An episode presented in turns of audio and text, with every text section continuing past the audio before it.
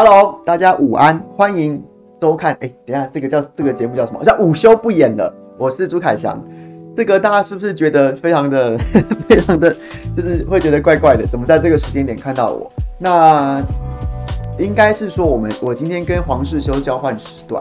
应该说，应该说，这是一个，这是一个三方交易的过程吧。这个时段应该是小牛要直播，但小牛无法直播，找本来原本找了世修来播，但是世修因为今天下午又是第二轮的第二轮的这个公投说明会啊，所以卡到了时间，卡到了时间，所以呢，就是我们的小编就来情商说，我们可不可以交换一下时段？哎呦，我背景又没关是吧？关了，关了，关了。交换一下时段，所以让让世修呢，等到他这个公投说明会结束之后，正好呢能够来到这个这个下班不远了，跟大家跟大家分享一下心得感想吧。那看我能不能够就跟他换个时间，我中午来播。那我说当然可以啊，没问题啊。那于是我就就就在这个时间时间点出现在大家面前。那感觉还蛮怪的，这个时段播，这时段播要跟大家分享什么呢？他们平常主持都在说什么呢？那个我看到很多老朋友，很多老朋友都都都都出现了。那有没有？哎，有没有？我想问，有没有平常就是我五点钟直播的时候，可能反而是因为你可能要忙，或是你可能工作，不管家庭或什么样的因素，所以五点钟的时候反而不能看。倒是你都会在下午一点钟的时候锁定午休不演了的的朋友，有吗？有这样子的朋友吗？可以可以帮我加一加二告诉我吗？对，我觉得还蛮特别的。那总之。今天呢，想哦，Joseph 说五点不太能看，是不是？哎，那其实你我每次都看到你哦，还是说你只能听，你只能听，然后呢，反而下午一点钟可以看，是这个意思吗？对，好，总之今天想跟大家聊，就一样还是聊新闻吧。那这个我们简单聊，然后等一下下午我也很期待，包括我也很期待这个第二轮的这一轮的这个公投说明会有几个看点啊，有几个非常重要的看点，包括包括。这个黄世修要二度二度出战呐、啊，二度出战，我个人是是蛮看好他的。话说我刚刚在开始直播前还在还还赖他一下，问他说：“哎，你准备怎么样啊？或什么什么什么的。”然后他又又回那句说他：“他哦，他已经紧张到都打哈欠了。”我是觉得啦，说真的啦，如果一般是别人的话，我都会忍不住想说：“哎，这个是不是不要骄兵必败啦？我们要把姿态放低一点。”但是我觉得反正这是世修的风格嘛，等一下我们就一起来看。刚好就一起来看他的表现，然后再来还有这一轮将会有将会有徐国勇要对战罗志强，这个请缨上阵的罗志强，然后呢原本原本这个国民党改变策略嘛，罗志强他就是他就准备原本没有要出出这个出参加这个说明会了，但后来因为因为这个徐国勇，所以就决定说要要要要回来对战，那今天也会也会登场。那我今天早上看了一篇，这个是绿营写手，绿营写手写的分析报道，说徐国勇表现很好。徐国勇就是大家都说他表现很棒，内部模拟的时候都说他很棒，然后但是徐国勇自己反而不满不满意啊，说如果我在立法院备询的时候那样子的那个那样子的应对，如果是一百分的话，我觉得我现在这个这个公投说明会大概只有四十分的水准，所以我还要再加强。但 但对，所以等一下我们就一起来，等一下我们就一起就是。一起收看这个说明会。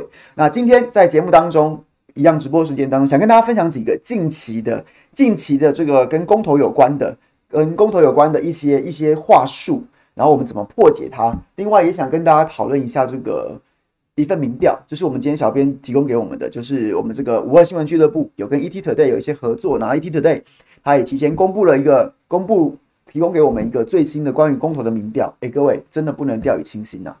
虽然每一个公投的个别的民民意调查，基本上基本上都还是赞成的略多于反对的，即便核四大概也有还有一两趴的差距。可是呢，那个趋势非常明显的是同意的人在下降，反对的人在上升。其实这个不意外，为什么不意外？因为毕竟民进党现在是倾全党之力在进行宣传，他总之就是希望现在还记得吗？我是不是很早跟大家讲？国民党千万不要把公投定调为什么同意，就是的什么信任不信任投票，千万不要，你要去个别各自的论述。但民进党对他们来说，民进党的策略当然是最好是你挺蔡英文，你挺台湾，你就要出来投不同意票。所以看起来这个策略基本上还是奏效的。但是你要说奏效也不意外啊，毕竟人家砸了这么多钱，而且人家就是有这样的资源去，所以号召他原本的这个同温层跟支持者，他只要这些愿意愿意出来再投蔡英文一次票的人，即便没有八百一十七万这么多，有个五百万吧，不为过吧？啊，有个有个有个四百五十万吧，也不为过吧？有个六百万，什么这些数字都是都在可可理预估的范围之内，所以民进党的策略是相对清楚的。那现在看起来，他们也似乎真的得到了一些成效。那这些我们当然是真的非常不能的掉以轻心呐。好，简单来，大家又被大家又被跳出去了吗？大家又被跳出去了吗？连中午也会跳啊，这也太夸张了吧！这也太夸张了。好了好了，不管不管不管，来，我们就轻松一点吧，边边聊天，然后边帮大家找一些图卡，然后来给大家看，来给大家瞧瞧。先给大家看这个民调的数字好了，民调数字。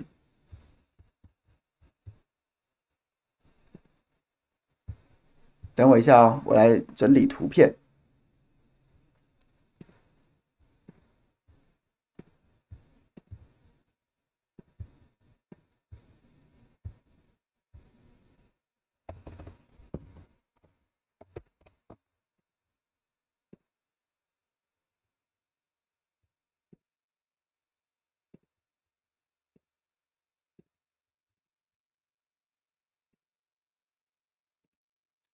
重启核四同意度的趋势有没有有没有看到？各位有没有看到这个一个令人非常不能掉以轻心的这样子的一个趋势？原本在十一月一号到十一月四号，ET Today 自己做的民调，然后当时呢同意重启核四的比例有百分之四十八点九啊，百分之四十八点九，不同意的呢是百分之三十九点六，这差距大概有将近有将近九趴左右的差距。然后呢，这个没有意见的，或是或是这个不知道的，然后呢是有十一点五趴。结果呢，在经过了差不多，才经过了差不多半个月，民进党下去全力催票之后的这半个月，你可以看到这个趋势很明显的进，明显的逼近死亡交叉啊，或者说你要说黄金交叉、死亡交叉，总之呢，就是一个就是一个同意在微同意微幅下降。然后呢，不同意微幅上升这样子的这样子的一个趋势啊，有看到吗？虽然现在在十一月十二号到十五号做的最新的民调，在赞成的呢，同意的呢还是有百分之四十五点三，然后不同意的呢是百分之四十三点九，然后还是有大概两趴左右的落差，但是但是很明显的趋势是在缩紧当中啊。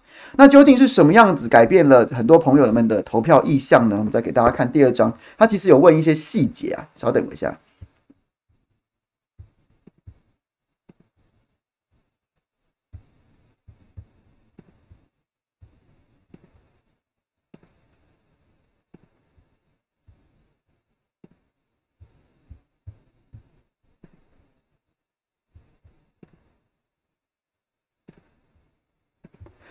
支持的呢？支持的朋友呢？支持的朋友主要是因为什么原因呢？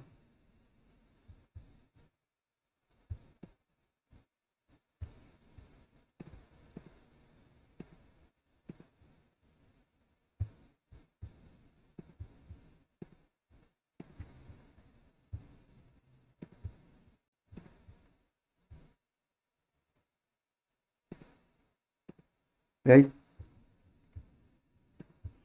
口述好了，比较不会耽误时间。支持的朋友呢？支持核四重启的朋友，他其实最大、最重要、最重要的理由，最重要、最重要的理由就是核能低碳环保，让火力电厂降载，减少空污。有百分之五十八点五的朋友，然后呢，就是在就是认为他支持核四重启的理由是这样。那补足台湾电力缺口有百分之二十四点四，那发电成本低，电费相对较低有百分之十三点三，然后认同自己支持的政党主张是百分之一点七呀，所以基本上我觉得这件事情是我一直都对重启核四公投是既期待又怕受伤害。期待是期待什么地方呢？就是因为支持核四公投，他所有的主张都是实都是实际的。实际的跟民生相关的，或是实际的站在科学的立场的，而现在看起来这个民调其实忠实的反映了我原本的想法。怎么说呢？我再跟大家讲一次，百分之五十八的比较同意的人呢、同意的同意的这百分之四十三趴的人当中，其中有百分之五十八，就是接近六成的人，他之所以同意核四重启呢，理理由是因为低碳环保。要减少火力发电，减少空污啊，这这不就是事实吗？所以我非常我非常有期待的部分，就是因为这些东西，这些东西都是都是大家都有感受的，谁不怕空污啊？然后呢，谁不想减碳呢、所以站在核四这边，我一直都觉得说，我们不用去讨论什么政党的主张、政党的立场，而是我们应该好好的论述关于空污的问题，然后一直去好好去论述关于减碳的问题。减碳的除了空污，我们呼吸的问题之外，还有我们环境的永续啊。然后呢，减碳减减排温室气体，它也不光是空污的问题，它有可能造成极端气候，造成很多人命的损失啊。然后或者是未来在经贸上面，欧洲欧盟的的碳税，即便他们自己都在检讨说他们碳税似乎似乎不切实际，但问题是我们终究有可能要面对这面对到这一这一块啊。它都是它是方方面面跟所有人的生活跟工作都息息相关的。所以我看到这数字的时候，我真的觉得非常欣慰啊。就是大部分支持核四的朋友，不是因为那种什么啊，你哪个党或是意识形态，而是减碳空污。然后再来第二个最第二个最大宗的理由，百分之二十四点四的人，就将近四分之一的人愿意支持核四的原因是什么？是因为它会补足台湾电力缺口啊。这个也是很好论述，这没有什么好辩的，这没有什么好辩的。就像是我从礼拜上礼拜六开始不断跟大家讲。曾文生在第一场说明会当中，他其实面对缺电，他还是用文青的话术跟大家讲说，台湾为什么缺电，是因为对核四有错误的期待。你在讲讲什么鬼啊？台湾会缺电，就是因为我们发不出这么多的电来。我们现在供电的结构是不稳定的，我们机载电力，机载电力主要都是火力发电，但我们不想建制造空污，就只好去降低火火力发电。那一降低火力发电，就让机载电力出现问题，自然而然就造成电力的缺口。很多民众也是明理的，百分之六十的人减碳空污，百分四分之一的人认为缺电缺口没办法解决，那还有百分之十三的人是说发核能发电成本低，电费相对较低，所以我都觉得这件事情是非常值得我们欣慰的。大家都能够从科学跟专业，还有从民生经济的角度去，所以未来未来未来还剩下还剩下的这个这些日子当中，我们要继续论述，继续论述关于核四。就请大家在几个方向中继续去突破啊，继续突破空污啊，空污啊，减碳啊，减碳，电费啊，电费，还有一个是稳定的缺电问题啊。但是我觉得值得关注的是什么？值得关注的是反对。为什么会反对核能发电呢？为什么会反对核能发电？我们给大家看一下这个理由啊。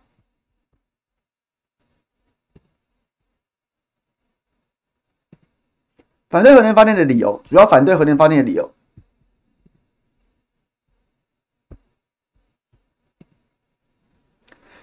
百分之四十五点四的人反对核反对重启核四的，反对重启核四的，第一百分之四十五点四的人认为说，为使环境永续，应减少核燃料，且核废料目前无法处理啊，核废料问题。百分之三十四点七的人，三十四点七的人认为核四位于断层带上，有安全疑虑，发害怕发生核灾啊。然后呢，重启费用高是百分之百分之十点六，认同自己政党主的主张是百分之七点五。各位，我觉得第一个值得关注的数字是什么？支持核四重启，支持核四重重启，因为政党的关系，支持核四重启的比例只有百分之一点七呀。但是反对核四重启，因为政党的原因的是有百分之七点五。我说真的，我非常的骄傲这件事情，我我觉得非常的值得欣慰，当然忧心啦，还是觉得说，哎、欸，啊，核四是科学问题，你为什么用政党的角度去思考这件事？但反过来，我也觉得非常令人欣慰的事情是说，我们站在这个立场，真的多次在直播当中跟大家分享说，我们不要站在哪个党派这边，这一次让我们一起站在科学这一边。一起站在专业这一边，一起站在反空污、站在减碳、站在站在稳定供电、站在国家安全这一边。对，所以重启核四支持的朋友，真的我们都做到这一点，我们为自己鼓掌，我们为自己加加油。未来我们也往这个方向去走。那但是反对核四的，很明显的有百分之七点五的，就是将近五倍的人，虽然这个数字也不是太高，有五倍的人。是因为政党就是民进党啊，所以回到我前面讲的，民进党现在他现在大规模宣传，把自己把蔡英文把我把所有的这个民进党的好感度支持度全部聊漏，可以去拼公投，因为他没有别的办法，你没有办法回去跟人家论述论述啊，我要怎么减碳？你没有办法跟人家论述说啊，我要怎么我要怎么解决缺电的问题？我要怎么维护国家安全？我要怎么平抑电价？都没办法，所以他最后只好把他所有的主张都绑在。都绑在都绑在政党上面，就仗着我现在民进党还是家大业大，即便支持度节节下滑，但基本上还是全台湾第一大党，第一大党，而且距离领先其他的党还有一段距离，所以我要用这一招。那那回来呢？我们接下来要怎么办？对政党主张的朋友，当然也是可以进行说服。那那说服的理由是什么？就是用科学跟专业去化解他们对很多疑虑嘛，包括像是核废料的问题。核废料问题我们已经讲过非常多次啊。其实我在好几个不同的民调都看到说，现在反对核四，反对核四。之前在三一地震之后，那时候大家一直在讨论的什么什么什么什么核灾，它现在已经已经这样的恐惧已经逐渐缩小。确实在这个民调当中看得出来，但是核废料反而变成一个最核心的论述。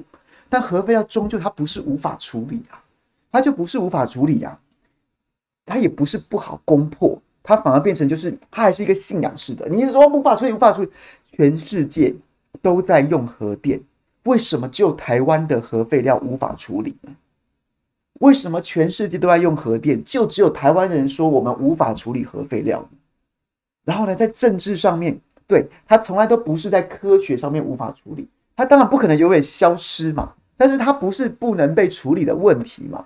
就说了，还有包括地质深埋啊，然后先，或者是说，或者说先先这个就直接掩埋的啊，干除掩埋的啊，又或者是说再利用的啊，等科技进步的时候再利用的啊，这些做法都存在，它终究不是一个无法被处理的。如果要是按照这个标准的话，你把温室气体排到排放到大气当中，难道你就要你就要把头埋在沙子里面说那样子叫做处理了吗？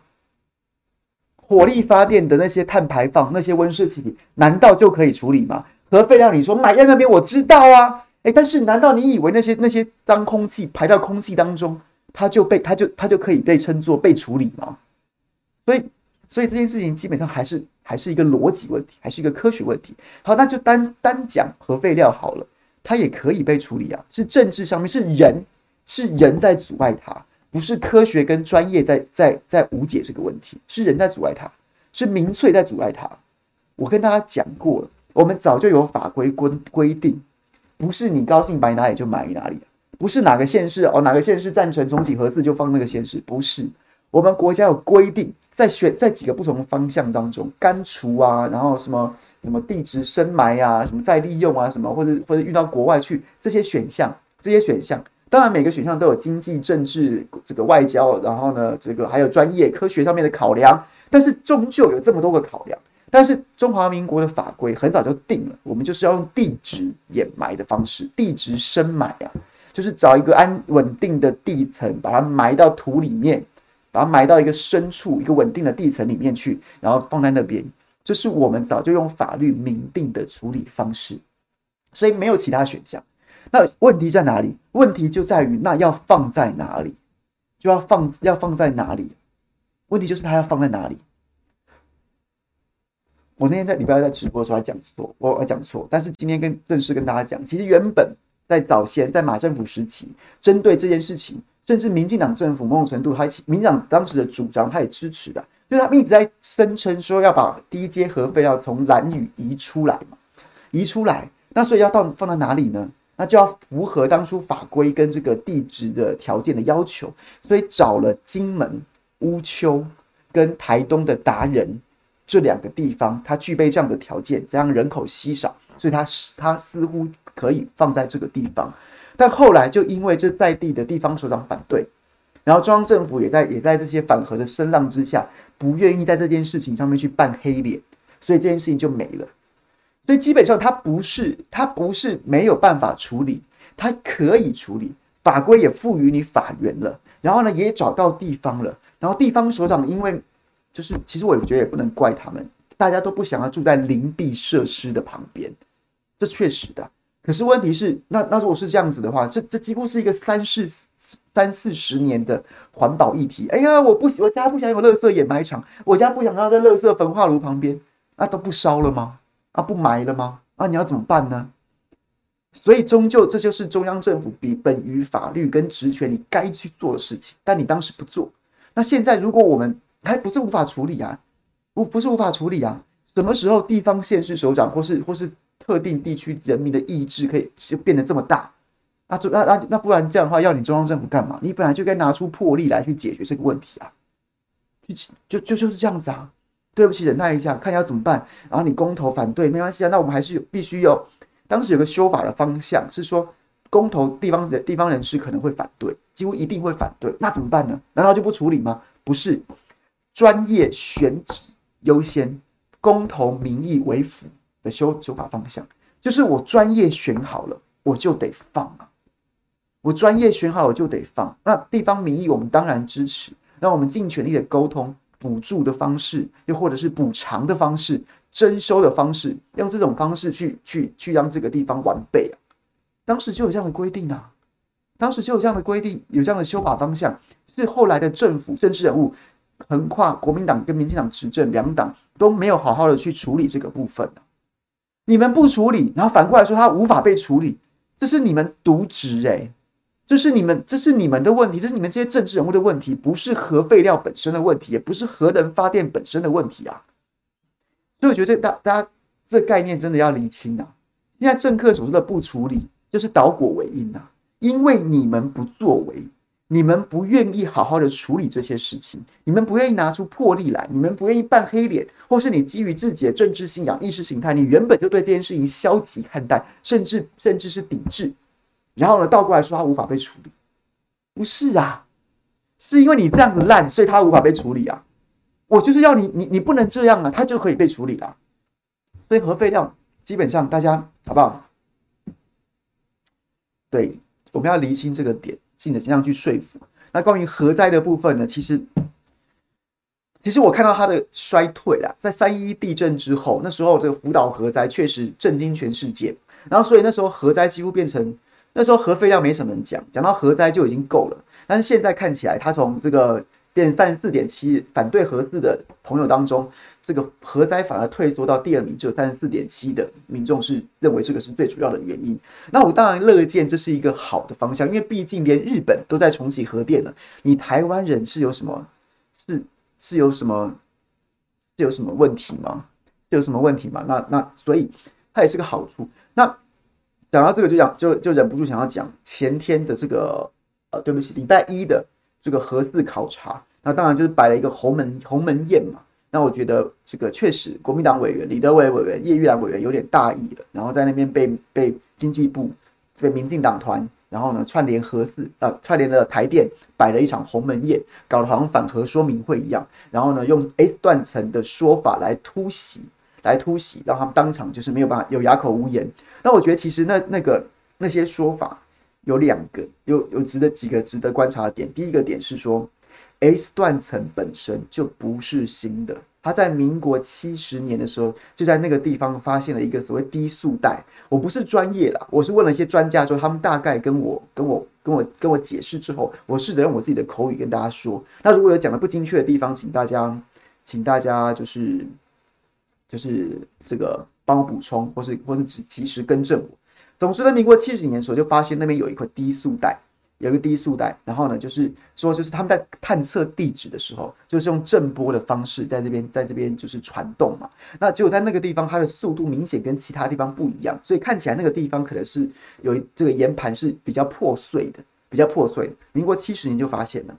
到了民国八十几年的时候呢，八十几年的时候呢，正式要开始准备这个整地新建的时候呢，有发现这边确实比较这个地质比较破碎。于是呢，在等整当下在在新建的时候，就灌了很多的混凝土下去进行补强。然后呢，补强之后，所有一切厂房的新建，厂房新建都变成都都已经符合安全的设计的标准了。而到了民国八几年的时候呢，就是有发现这个这个地方，好，这确实它这个地方有几个破碎的地方，然后那时候当时就称呼它叫 S 构造。到了民国一百零二年，就二零一三年的时候，更名为 S 断层啊。那时候的技术可能更因为更进步，所以更确定它的位置大概大概就在这个地方，大概就在核四厂的这个这个下方，然后它的长度大概是两公里左右，两公里左右啊。两公里啊，各位，造成九二一大地震的车龙埔断层是它的五十倍长，五十倍长，它就大概两大概大概两两千公尺左右，就这样子。然后呢，经过碳十四碳十四测定之后，它已至少四万三千年以上没有错动过。然后它怎么它怎么测的？我是听这个，我尽量用口语的方式跟大家讲。因为那个这个所谓 S 断层，它终究还是在岩盘的部分。然后呢，岩盘之上，地就是台湾岛形成之后的岩盘这些这些这些岩盘岩盘的板块，造成它在这个位置上，然后它相对比较破碎。然后呢，它上方会逐渐的沉积，沉积很多泥土啊，造就了我们现在的地表。然后呢，在当时测定的时候，就测定过这个地表再到岩盘岩盘之间的这个关系，发现呢，在 S 断层之上这个沉积的部分，这个长达二十公里、十几二十公里这样子的一个沉积层，现有地表呢，至少四万三千年都没有动过，都没有动过。什么意思呢？就是如果 S 断层是活动的，诶，活动的，它如果在下面动了，那上面的沉沉积层也就会因此而变动。但是它没有，都没有，测不到。没有发现这样子的迹象，那起码起码这个这个 S 断层就有四万三千年以上没有错动过，这是科学。但我讲我不是专业的，我可能没办法讲的这么精准，但大意但大概的概念就是这样。所以呢，所以呢，按照美国的核能法规，三万五千年以上没有动过的，它就不会判定它属于活动断层，那它就会符合新建核能电厂的规定。好吧，门槛在那边三万五千年，然后 S 断层四万三千年，起码四万三千年没有动过，那它就符合啊，啊，不然你要怎么样？你要怎么样？那所以，所以范云范云委员就开始在那边讲那些五四三的，如果在这边发生九二一大地震，震央规模的地震，那核电厂怎么承受得住？会有灾难连连呐、首先，刚刚讲的引发九二一大地震的车龙普断层。要引发那么大的断层，要那么大那么大的地震，首先你这个断层的规模一定要很大。这个 S 断层两公里，车龙车龙埔断层将近百公里啊，差不多约莫百公里啊，五十分之一呀。要怎么样在哎让怎么要怎么样让 S 断层引发像九二一大地震那样子的规模，我还真的不知道啊，还真的不知道啊。还是范还是范云老师范云委员跟只要要去跟这个严亚伦老师啊严批。有什么地质学的新发现？这个不知道。然后再来，即便如此，即便如此，讲过千百次，当这样子规模地震发生的时候，其实最危险的、最危险的，我们最该担心的不是核电厂，核电厂反而是最有可能在这样子的、在这样子的一些、一些、一些灾难当中存活，因为它的耐震、耐震的标准远超过我们一般人类所有的建筑。反倒是我们还，倒是我们搞不好要指望核电厂能够在一片，在一片一片这个废墟当中提供我们稳定的电力，让我们继续进行灾后重建呢？哎，你想想看，再怎么说天然气槽，你到处在台湾盖三阶、四阶、五阶，天然气槽它的耐震标准怎么会比得上核电厂呢？啊，你都不担心了啊？你光能担心核事？这在逻辑上面根本就不通嘛，所以核废料跟核灾本来就不是无法处理的。那重启费用高这件事情，这其实是非常，我个人认为非常低端的理由。买天然气不贵吗？再生能源不贵吗？啊，从盒子都已经盖在那边了，不用就是每天浪费啊，不用你也不敢去，你也不敢去处理它，你也不敢帮他让它让它让它拆除，或者让它让它这个就是注销。不把它列为资产，因为台电马上就会倒，它就已经盖在那里了。重启费用再高，会比让会比让台电直接认列亏损要高吗？会比我们买这么多天然气，我们买这么我们我们采购这么多的所谓风电或太阳能高吗？所以这些实在是没什么道理啊，没什么道理。那我们就要持续不断不断的论述这件事情。哎，蔡适应委员也是啊，在这个这两天。在这个礼拜一核四的那一场那一场会那场这个会刊当中，然后呢，范云讲的这个，如果在九二一下面，九二一这样规模地震发生在核四场下面还得了？但就跟大家讲，九二一九二一就是核四下面基本上是岩盘呐，基本上是岩盘呐，它是它它周围没有活动断层啊，所以这件事情本身就是不会发生的。但如果你要无限上纲到什么事情都会发生，就像是就像我在脸上写的。那你要不要假定哥吉拉从核四登陆？因为哥吉拉肚子好饿，想吃核四的燃料棒。那对不起，那我真的束手无策，我不知道该怎么办了。那你要假定这种状况会发生吗？或是你要假定说这个小行星直击核四，小行星直击核四怎么办？耐震耐耐得耐得住吗？我也没办法，我不知我没有办法耐得住啊！我相信人类科技也没办法耐得住。但是一个一个小行星打中核四啊，你觉得最担最该担心的还是核四吗？所以就是这些东西就，唉，好不好？我们耐下性子来，我们耐下性子来。我们这一这一场，我们早就定位为，我们早就定位为，定位为。这是一场科学跟反智的战争，不是党派之争，不是不是不要诱于党派之见。那对于反智能怎么办？怎么办呢？除非我们就放弃。那我们不想放弃，我们就只好耐着性性子来，好好的论述，好好的论述，好好的论述啊。OK，所以近来还有很多这荒谬言论，比如说比如说这个蔡适应，他刚他在这个记者会当中也试图要去跟我要去跟大家解释 S 断层，他当然讲的跟我讲的这个方向是完全一百八十度。完全相反的，完全相反的。但是他的说法呢，在我刚刚这一段叙述，他也引用，其实他说的很夸张，什么发现断层，一九九九年就发现断层了，结果用土壤回填呐、啊。哎，各位，这才是真，这也是一个超越炎亚纶延批啊，关于地质学上的最新发现呐、啊。原来断层可以用土壤回填呐、啊，断层可以用土壤回填呐、啊。啊，断层可以，全世界这么多土，那么断层带，干脆用土壤就就回填就可以了。就可以了，而且解决断层的问题啊！这你在胡说八道什么？当时的状况，那也不是去回填那个断层，而是说确实发现它下面有这个破碎带 S 构造 S 断层，所以呢，在他们上面新建的时候，特别用用混凝土去整地的时候，加强地基，然后呢，加强的是厂房的地基、啊，不是去回填那个断层啊，不是回填那个断层。好，那总之也不会用土壤啊，那当然是用混凝土啊，怎么会用土壤呢？你这是哎、让我不由得想到明这个当年陈廷妃那个老娘的一阳指土壤异化，然后被被他笑说说不土异化的不是土壤啊，异异化是脑子吧？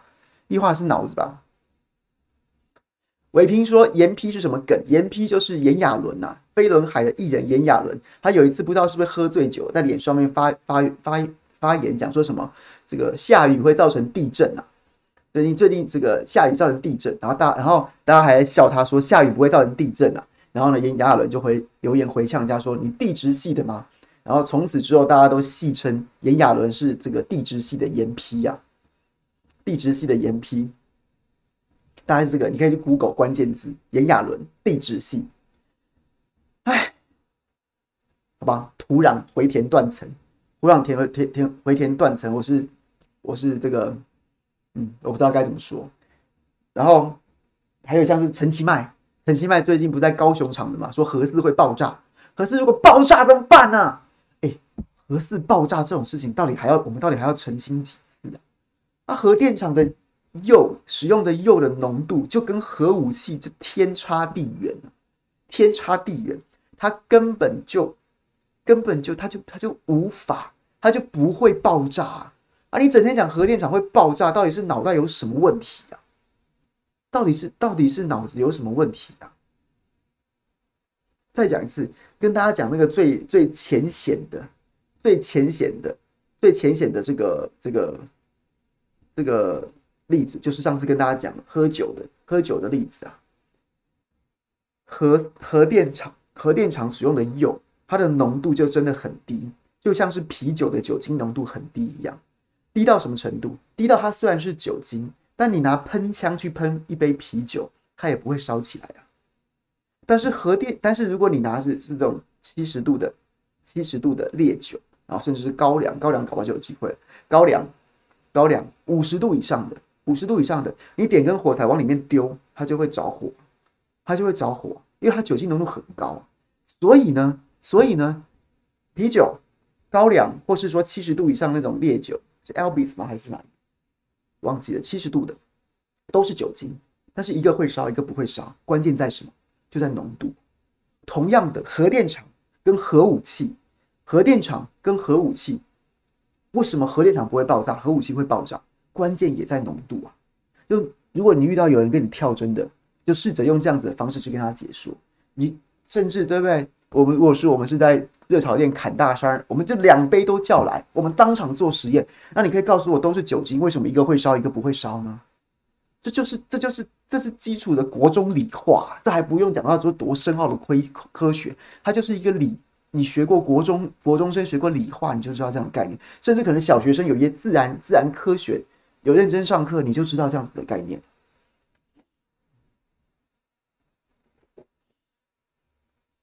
是啊，核四爆炸，天然气更快爆，天然气更容易爆炸，天然气到处都有在爆炸。日本这种极度重视公共安全的的国家，和这个天然气除气槽也爆过啊。之前是不是星系大火？星系大火，然后就爆了，就爆了。然后就不要更不要说国外的，国外的这个这个这个天然气槽爆炸，欧洲也有啊。然后呢，这个非洲也有啊。唉。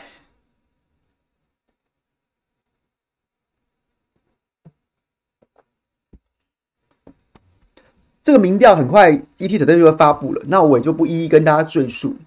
那我这样讲，可能也这个也没有办法讲得特别清楚。那有兴趣的朋友，都等到人家公布的时候，我们然后再请大家去研究。反正我们每天都会谈这个议题，有什么新的说法，我们就我们反正我们就是每天在这边讨论，也欢迎大家随时指正。我们的目的不是，我一直都觉得说，在这个公投当中，我想要扮演的角色，不是说我自己有什么了不起，然后一直要跟大家说教，而是说，我觉得我们就是不断用这种方式去去去磨啊。去磨啊，磨磨磨磨出一个最有说服力的方式。就是在聊天室里面的朋友，也许你本身对这个议题不熟，但是你会觉得说，我用我们用什么样的方式去讲，诶，让你听懂了，那我们就也许就可以试着，然后让更多更多的朋友能够听懂。那或者说原本我讲的说法有错误的地方，或是你觉得不精准，或者说你听不懂，那我们就再来改变，然后变成一个大家都可以，有点像是我。这个绿营有中央厨房，我们也试着变成一个自己的私人、私人的私厨，不断的磨一些好的说法出来，跟分享给大家。然后呢，昨天有个有个不有个蛮有趣的议题，想来跟大家分享一下，是什么呢？就是管碧玲啊，在另外一个题目“公投榜大选”，公投榜大选这个公投题目上面，管碧玲管妈管妈，昨天 po 一张图，他怎么说呢？这个我把它点出来给大家看一下。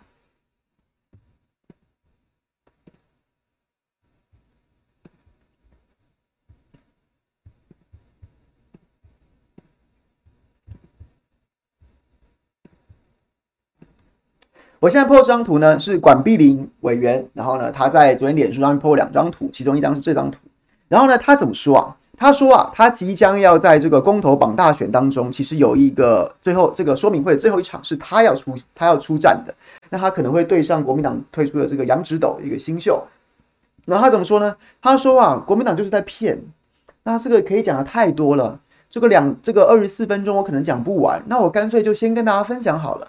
然后呢，这个我顺便泄题给你们讲几成，好不好？看你到底是到底是谁要来要来对上我，那也没关系，我泄题给你，看你怎么解释。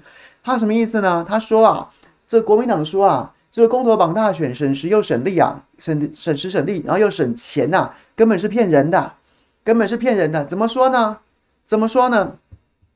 因为啊，我去问了中选会，就会单独在大选年的公投，呃，对不起，公投年的公投日办办这个公投啊。一场啊，要八亿多，八亿五千七百万元左右，这是一个低本基础低呃基础低消，没错没错。但是啊，国民党说啊，公投绑大选，你以为便宜吗？不，他起码也要花四亿四四亿四千万在公投你这个在大选年，然后呢，公投绑大选起码要花四亿四，但是呢，每多一个公投案都还要再加一亿一千万，所以呢，这一次这这个像以这一次四个公投案为例，基本上呢。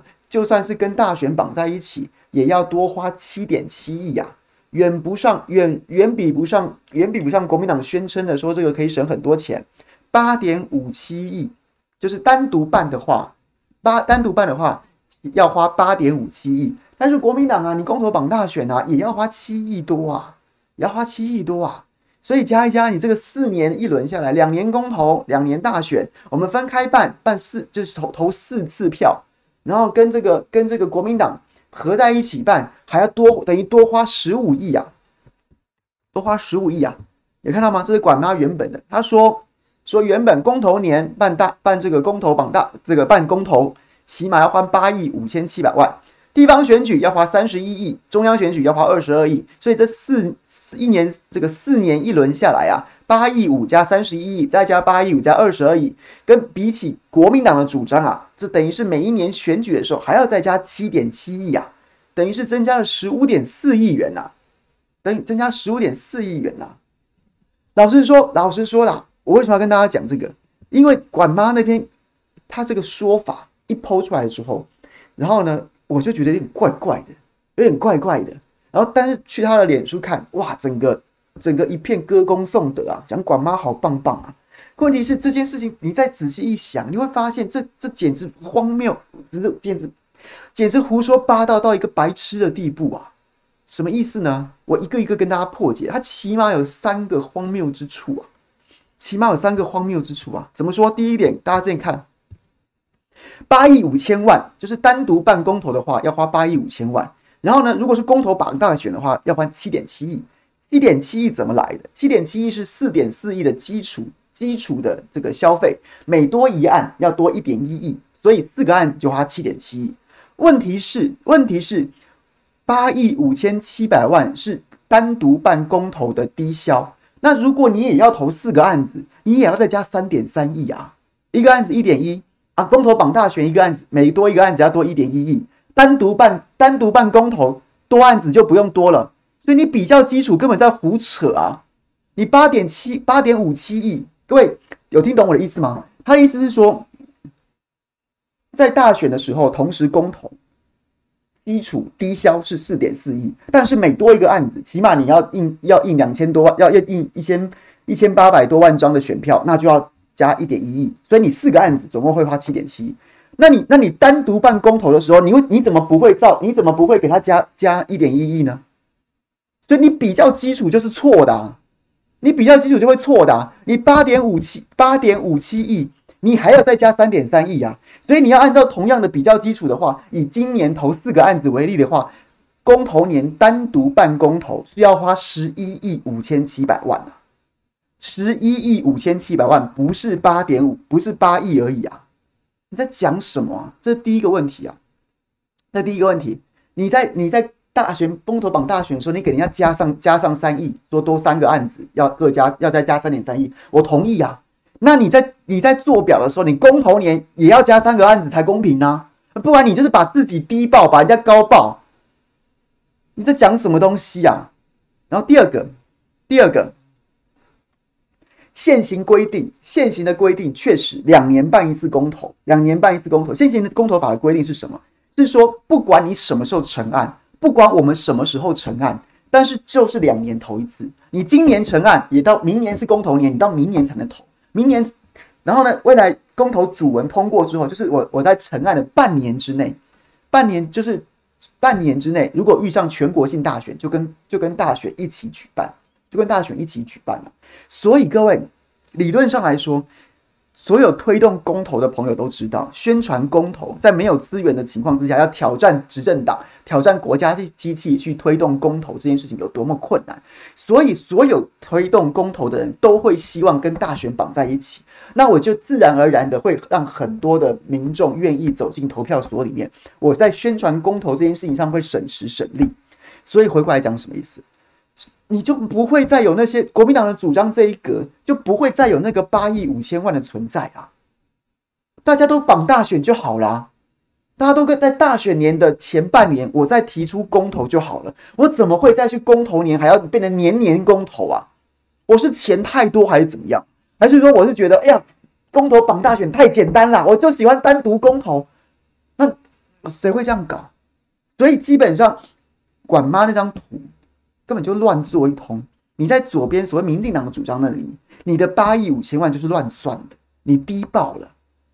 你八亿五千万是投一个案子的钱，你你你要算就换投一个案子。那如果你要抵投算投三个案子，你算国民党那边公投绑大选算七点七亿投投四个案子，你这你自己八亿五千万这一个，你就必须把它加到十一亿八千七百万了。然后再来，在国民党主张的一个部分，如果公投可以绑大选，公投可以绑大选。那就不会再有公投年单独的支出啊！谁要谁要跟大选脱离自己，在那边在那边含辛茹苦的推公投啊？所以这张表根本就在胡说八道。可是如果你去看管妈脸书，下面一片歌功颂德，觉得管妈发出这个字，竟然想到了一个什么了不起的高见。那如果到最后结论是什么？结论是照管妈的算法是国民党的主张等于多了十五点四亿，但是其实真正的、真正的、真正合理的算法是管妈这边八两个八亿变成十一亿，然后呢，国民党这边两个八亿拿掉。拿拿两个拿掉之后，一来一往，立刻四年四年现省八亿元现省八亿元啊！拿谁给你增加十五亿啊？现省八亿元啊！对啊，就是这样子啊。公投绑大选，虽然我个人一直都觉得它并不是一个最主要的案子，但是我觉得这其实这其实也是一个还权于民非常重要的一个民主的本质。然后，但是就跟核四你不断在核废料这边用骗的一样，然后你在你在。断层在地震在核灾上面不断胡烂，然后爆炸这件事情不断胡烂，然后不能重启，然后怎么怎么很多缺失这件事情上不断不断胡烂，你连公投绑大选都要骗呐、连公投绑大选都要骗，而且你这个表格，说不过人，说不过人，我都想办法要藏拙，结果你自己制了一个表，然后是这样睁眼说瞎话的表。你我不知道哎、哎、管妈，你的小编是不是是不是是不是我们自己？是不是我们是不是卧底啊？你你的小编是不是在害你啊？还是你你真的笨到你真的笨到不会算数啊？或再不然，再不然，其实我觉得最最可恶的、最可怕的是他知道，但他存心就是要骗。反正我就是骗的啊，不管怎么样，我骗到一个算一个，反正我对不对？我管妈还是支持率很高啊，我们民进党对不对？好感度还是很很赞呐、我们民进党还是第一大党啊。反正你不信，你朱凯翔你不信啊。聊天室里面的朋友你们不信，反正你们本来就不会投给我嘛。我只要把我自己大民进党的支持者骗出来投票就好啦，是不是这样？这真的，这真的在在胡扯哎、真的在胡扯哎、欸。对各位，你可以理解我我昨天的第一时间的惊骇莫名吗？就是就是。哎、啊、你怎么会？你如果你是在你知道你不吭声，你在公投上面公投说明会上面讲了这一套，然后第一时间大家可能还被你有点唬得一愣愣的，那结果没有，你自己把它制表，然后放在脸书上面，然后这就是砂锅大的的胡说八道啊！那到底到底在干嘛？还是还是对？还是最高明的骗术是什么？就是先骗自己啊，骗到自己都信啊！我就不懂啊。所以大家可以可以 get 我，我再给大家看这个图，大家可以 get 吗？管妈脸书现在上面还有这个图啊，八亿五千七百万，这是投一案的钱，然后右边给人家算七点七亿是投四个案子的钱，然后照管妈的算法是说每多一案要多一点一亿元，所以合理的算法是，如果你要在国民党这边列公投榜大选要加七点七亿元，那你在左边你自己民进党的主张这边，你八亿五千七百万也要加三个一点一啊，合计是十一亿八千七百万元啊。这才合理啊！然后右边右边公投绑大选之后，国民党国民党主张公投绑绑绑大选过了之后，理论上来说就不会有那两个公投年的单独的八亿的支出啊，因为大家都会绑大选啊，绑大选就是哎，公投推动公投最困难的就是叫大家出门投票。如果你单独办公投，就很有可能大家都懒得出门投票，然后宣传上面也费时费力，事半功事倍功半。那所以自然而然，除非你存心来乱，不然哪一个公投的领衔人？公投的推动的团体或个人不会希望在大选年让大家直接走进投票所啊，所以那个公投年两个八亿五千七百万的这样子的一个这个支出也会拿掉啊，这根本不存在啊。那加一加怎么会是这样子的算法？真的在胡真的在胡扯嘛？真的在胡扯啊！然后最可怕的就是刚讲我的结论，最可怕的是第一，管碧玲，你的小编在害你，你的小编可能好不好？不好说。第二个，你真的这么笨吗？你到你真的你真的蠢成这种程度吗？然后第三个就是，其实他知道，反正我骗一个是一个，我骗到一个是一个，反正我就在同温层里面骗到一个是一个。我大民进党的支持率有四成五，我只要骗四成五的人就好。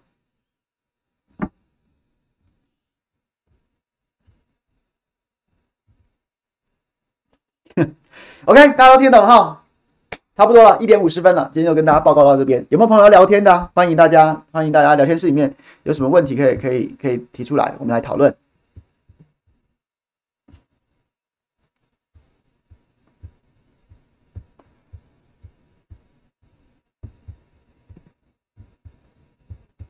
记得记得，对我们我刚刚看到这个这个 Shanny Shanny 说的，我要跟大家讲，记得我们直播完结束之后，然后呢，如果今天下午没有事儿的朋友，然后呢，撑一下，不要睡午觉，一起打开电视看今天下午即将展开的公投说明会。今天有黄世修二度上阵，哎，世修今天是要对对到谁、啊？他今天是要对到谁？对不起，我有点忘了，谁可以帮我补充？谁可以帮我补充？今天黄世修是会对到谁？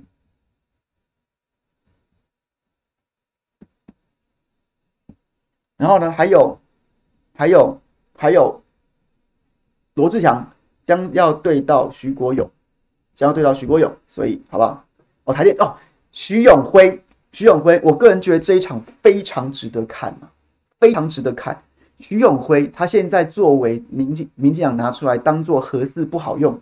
核四有诸多缺缺失的一个样板的一个样板的台电员工，但是徐永辉先生在二零一二年、一三年、一四年那个那个反核声浪高涨的时候，然后呢，核四就是在在公投不公投要不要封存的这样的争议当中，徐永辉先生一直都是扮演那个扮演那个帮核四辩论、帮核四辩护的角色，来回七年，立场可以一百八十度的南辕北辙，他当时。他自己是一个核四测试的主管，然后出来在二零一四年的时候出来告诉大家，核四真的做得很好，我们测试都通过了，获得国内外所有不管是内部或外部专家高度的评价。当时徐永辉先生的的的论点是这样，结果七年之后，他要他出他他要出来告诉我们，核四很烂，烂到不能重启，烂到重启非常困难。那那我说真的，我也觉得这件事情真的匪夷所思。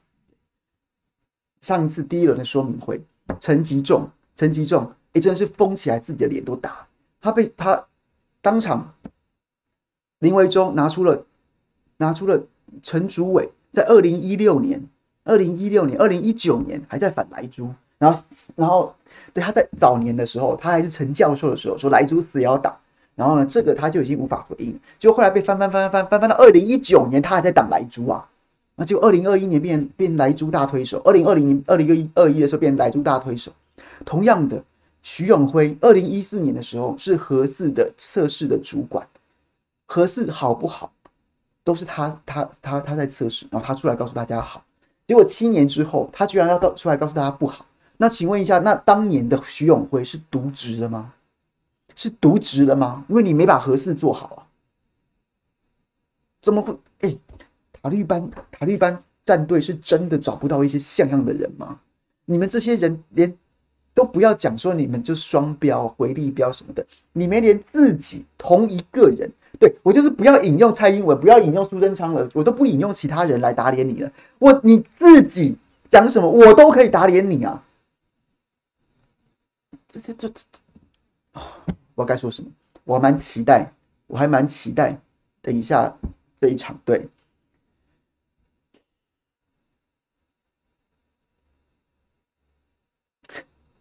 所以大家好不好？我们一起看，一起加油，然后一起为他们打气。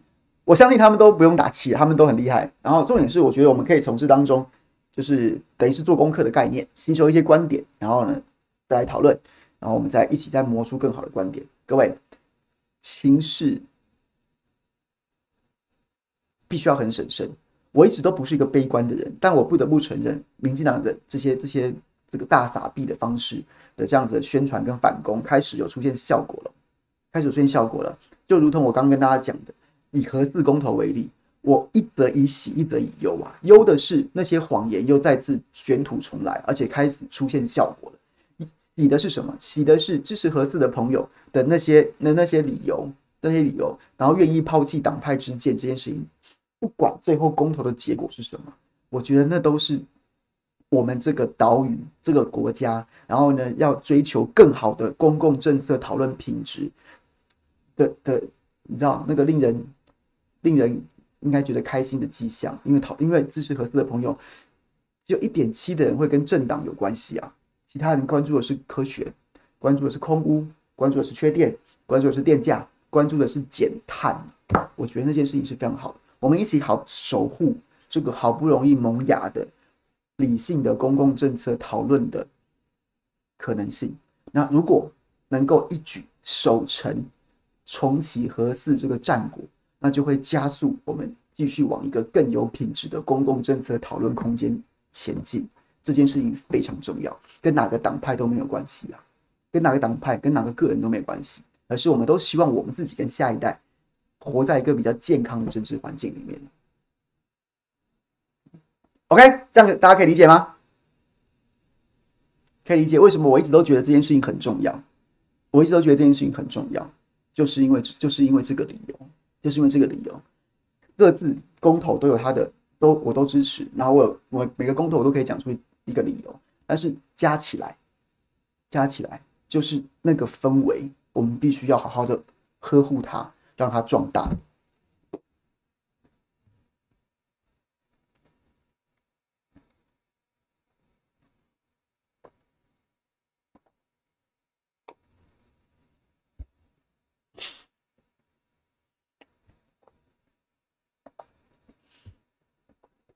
好了，那就谢谢大家了。今天来代班黄世修，大家一起为他加油。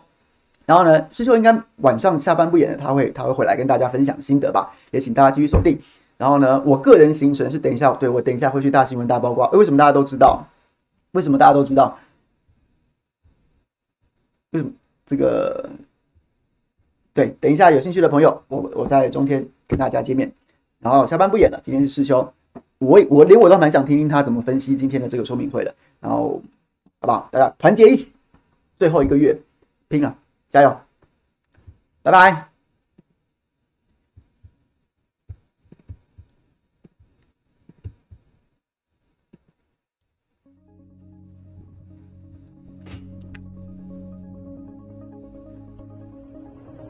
可不可要 pose 的朋友，谢谢喽，谢谢喽。这个傍晚记得来支持。师兄，好吗？我们一起为他们加油打气，拜拜。